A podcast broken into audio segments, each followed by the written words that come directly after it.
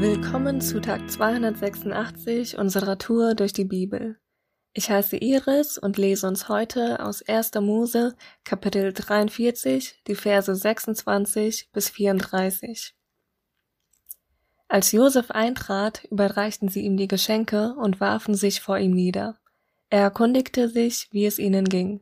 Was macht euer alter Vater, von dem ihr mir erzählt habt? fragte er. Lebt er noch? Ja, Herr, antworteten sie, und es geht ihm gut. Dann warfen sie sich erneut vor ihm nieder. Josef sah seinen Bruder Benjamin an, den Sohn seiner eigenen Mutter, und fragte, Das ist also euer jüngster Bruder, von dem ihr mir erzählt habt, Gott segne dich. Der Anblick Benjamins bewegte ihn so sehr, dass ihm die Tränen kamen. Er lief hinaus und weinte in seinem Zimmer. Dann wusch er sein Gesicht und ging wieder zurück. Mühsam beherrschte er sich und befahl seinen Dienern, das Essen aufzutragen. Josef hatte einen eigenen Tisch, die Brüder aßen an einem anderen und an einem dritten saßen die Ägypter, die mit dabei waren. Ihre Religion verbot es den Ägyptern nämlich, mit den Hebräern an einem Tisch zu essen, weil sie dadurch unrein würden. Josefs Brüder saßen ihm gegenüber. Jeder hatte seinen Platz zugewiesen bekommen, und zwar genau nach der Reihenfolge ihres Alters. Sie blickten sich erstaunt an. Als Zeichen der besonderen Ehre ließ Josef ihnen von den Gerichten auftragen, die auf seinem Tisch standen. Benjamin bekam einen sehr großen Anteil, fünfmal so viel wie seine Brüder. Dazu tranken sie Wein. Es war eine fröhliche Feier.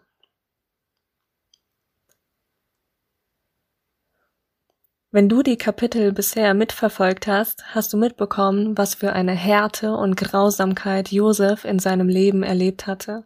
Gehasst von seinen Halbbrüdern, von ihnen als Sklave nach Ägypten verkauft. Dort saß er lange Zeit im Gefängnis und das unschuldig. Hui! Und trotzdem wird immer wieder erwähnt, als er Sklave war, als er im Gefängnis war, dass Gott ihm beistand, dass Gott ihm Gelingen schenkte. Leute um Josef herum sahen, dass sie ihm vertrauen konnten, dass er seine Arbeit gut machte und vertrauten ihm Aufgaben an. Alles, was Josef machte, machte er sehr gut. Weil Josef die Träume des Pharaos deuten konnte und sein Vorschlag, wie mit dieser aus den Träumen vorausgesagten Situation der kommenden Jahre mit guter Ernte und der Jahre mit Hungersnot umzugehen sei, kam er aus dem Gefängnis raus und wurde zum Stellvertreter des Pharaos. Er kümmerte sich um die Verteilung der Essensvorräte aus den Kornspeichern, als Menschen in Zeiten der Hungersnot welches kaufen wollten.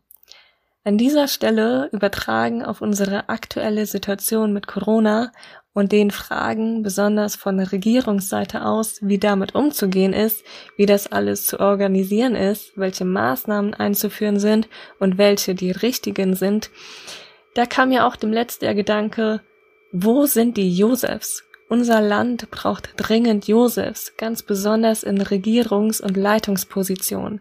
Hashtag Pray for Josephs. Oh, ho, ho, ho. Okay. Hier im 43. Kapitel befinden wir uns mitten in diesen sieben Jahren der Hungersnot. Josef ist in Ägypten, seine Brüder und sein Vater in Kanaan. Nicht nur in Ägypten war die Hungersnot, in mehreren anderen Ländern auch darunter Kanaan. Im Gegensatz zu den anderen Ländern aber hatte nur Ägypten genug Vorräte. Deshalb kamen auch Menschen aus allerlei Ländern nach Ägypten, um Essen zu kaufen. Josefs Brüder kommen nun zum zweiten Mal nach Ägypten, um Getreide zu kaufen. Weil sie beim letzten Mal von Josef als Spione beschuldigt wurden, sollten sie beim nächsten Mal ihren jüngsten Bruder Benjamin mitbringen, um glaubhaft zu machen, dass das stimmt, was die Brüder über sich, ihre Familie und ihre Herkunft sagten und sie keine Spione sind. Auch wenn es dem Vater Jakob sehr schwer fällt, lässt er seinen Sohn Benjamin doch mit den anderen Brüdern nach Ägypten ziehen, um Essen zu kaufen. Dort lädt Josef seine Halbbrüder und seinen Bruder Benjamin zum Essen im Palast ein. Das Ding ist ja, bei der ganzen Sache erkennen die Brüder Josef überhaupt nicht, aber Josef erkennt seine Brüder. Die Brüder, die ihm so viel Schlechtes angetan haben, sind jetzt genau vor ihm. und Josef jetzt in einer Machtposition, in der er wohl alles mit diesen Brüdern anstellen könnte. Er könnte sich an ihnen rächen, aber so richtig. Und was macht er? Lädt sie in den Palast ein, um mit ihnen zu essen. Und wie in Vers 34 steht, geht er auch noch besonders ehrhaft mit ihnen um. Wenn man das mal in sein eigenes Leben übersetzt, sich all die Leute durch den Kopf gehen lässt, die einem Schlechtes angetan haben, ob verletzt, verleumdet, geschlagen, manipuliert, erpresst, belogen, bestohlen, vielleicht sogar versucht haben, dich umzubringen oder dich als Sklaven verkauft haben, sowas gibt's ja heute leider auch noch, da kann man sich selbst mal die Frage stellen, wenn diese Menschen physisch vor dir stehen würden, und du in einer Position wärst, in der du dich absolut an ihnen rächen könntest, was würdest du tun? Wenn man sich die Situation bei Josef anschaut, sieht man hier und auch noch später in der Geschichte, dass er sich für Vergebung entschieden hat. Und das ist krass, aber absolut empfehlenswert, weil das Frieden bringt, weil nur das wirklich Frieden bringt, angefangen bei dir selbst weil Vergebung etwas ist, was heute sehr falsch verstanden wird, weil man denkt, das wäre etwas, was jemand sich verdienen müsste, leiste ich hier mal ein bisschen Aufklärungsarbeit dazu. Nein, Vergebung ist nichts, was man sich verdienen könnte. Niemand, absolut niemand, ganz egal, was er sie gemacht hat, hat Vergebung verdient. Vergebung ist außerdem auch kein Gefühl, sondern eine Entscheidung. Man entscheidet sich dafür, jemandem zu vergeben. Vergebung ist Gnade. Vergebung ist, den Groll loszulassen.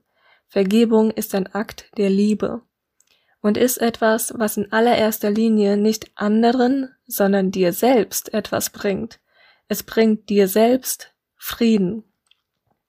Generell gilt, wenn man sich nicht für Vergebung entscheidet, wenn man nicht vergibt, aus welchen Gründen auch immer, lässt man Hass in sich heranwachsen der erst ganz klein zu keimen beginnt und, ehe man sich's versieht, dann immer größer wird, wenn man nichts gegen ihn unternimmt.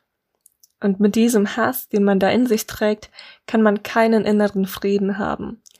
Dieser Hass ist es, der Menschen zur Lüge, zu Gewalt, zu Mord treiben kann. Deshalb entscheide dich bitte für Frieden und vergib.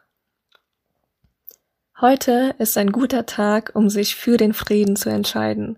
Und heute ist ein guter Tag für einen guten Tag. Lass Gottes Wort in deinem Alltag praktisch werden. Smiley.